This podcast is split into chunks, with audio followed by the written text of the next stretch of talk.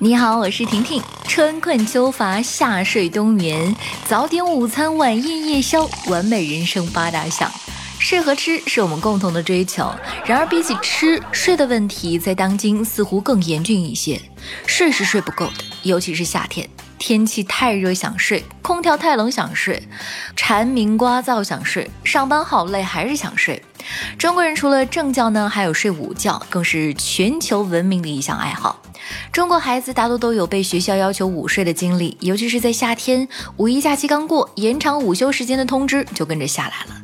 当年那些被逼着睡午觉的时光，对精力旺盛的我们来说，也许并不友好。等到如今毕业了、工作了，你才猛然发现，有人逼你午睡，实在是太幸福了。上班族有多困呢？一份二零一九年的中国睡眠指数报告显示，按百分之来算，百分之四十一点四的七零后，百分之三十七点一的八零后和百分之三十五点七的九零后睡眠状况处在七十五分以下，睡得焦虑、烦躁，甚至是睡不着。其中八零后的失眠率有百分之二十六点四，而九零后则是最晚睡的人，凌晨一点之后才才睡的九零后占比有百分之十七点九。晚上不睡，中午不睡是很多人的写照。去年有机构做了有关白领午睡情况的调查，受访者中有午睡需求和习惯的占了百分之八十九点九九。其中多数人午睡的原因是早起太累，需要午睡恢复体力。从各种午睡枕、折叠床不断上涨的销量就可以看出，为了睡个踏实觉，上班族是有多拼。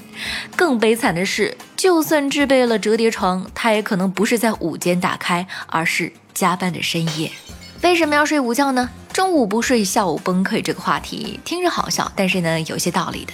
在午饭后，脑部供血减少，昏昏欲睡是正常的现象。工作几个小时之后，小气放松一下，也能起到调节的作用。午睡对于工作的效率影响不容忽视，尤其是在司机这一类涉及安全的行业中。南京交管部门大数据显示，中午十二点到下午两点这个时间段里发生的轻微交通事故占全天总数的百分之十七点八，仅次于早晚高峰。在没有午睡要求的美国，也有一项对青少年午睡的研究显示，每周午睡五天以上的孩子，其持续注意力和非语言推理认知的准确性有显著优势，并在空间记忆测试中表现出更快的反应速度。NASA 的研究也认为，约二十六分钟的午睡可以提高百分之三十四的工作效率，百分之五十四的专注力。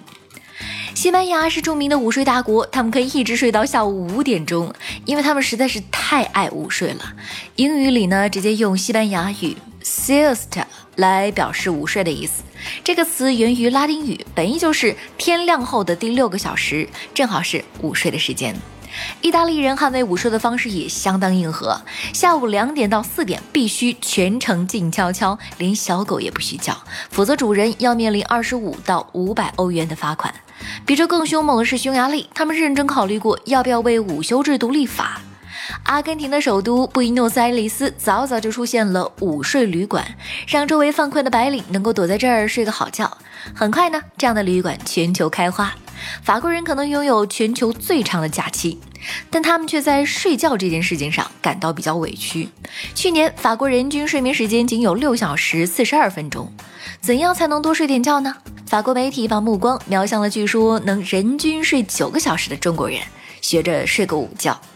午觉虽好，但是呢，千万不能贪睡。如果午睡时间过长，睡得沉了，却无法睡够一个睡眠周期，就容易在醒后感到更加的困乏。